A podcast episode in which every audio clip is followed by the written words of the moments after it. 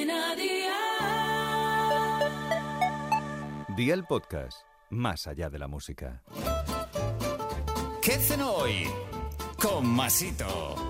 Hola familia, hoy vamos a cenar sano y rico y nos vamos a llenar el cuerpo de omega 3, de eso que ninguno sabemos para lo que vale, pero que nos lo venden de maravilla, porque nos va a fortalecer el corazón y el sistema circulatorio. Hoy os doy los trucos para que el salmón a la plancha os quede perfecto. Así que vea por la libreta y toma nota de los ingredientes que te doy la receta. Una rodaja de salmón por persona y tus especias favoritas. ¿Empezamos con la preparación? Pues venga, ¡alío!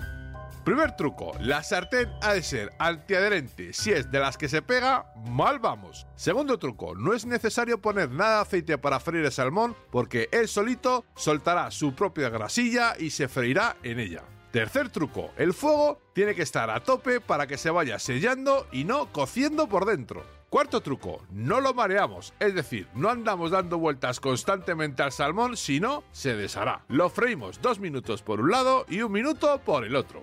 Si te preguntas por qué el doble de tiempo por un lado que por otro, la respuesta es sencilla. En los primeros minutos el salmón ya está cocinado por el centro. Si al darle la vuelta lo hacemos el mismo tiempo, en el centro quedaría muy seco. Quinto truco, la sal se le añade siempre al final. Espero que estos consejos te sean de buena ayuda y a partir de hoy te quede el salmón bien jugoso. Consejito, hoy no hay consejos, que ya te he dado muchos trucos. Hoy solo te diré que a mí el salmón me encanta acompañarlo de una rica ensalada. Los deberes para mañana te los dejo por aquí. Dos huevos, 100 gramos de atún, sal, orégano y aceite de oliva virgen extra. Espero y deseo que te haya gustado esta nueva receta y que te suscribas al podcast. Ya sabes que es gratuito. No te olvides de compartirlo con tus familiares y amigos y te espero mañana. Recuerda, paso lista.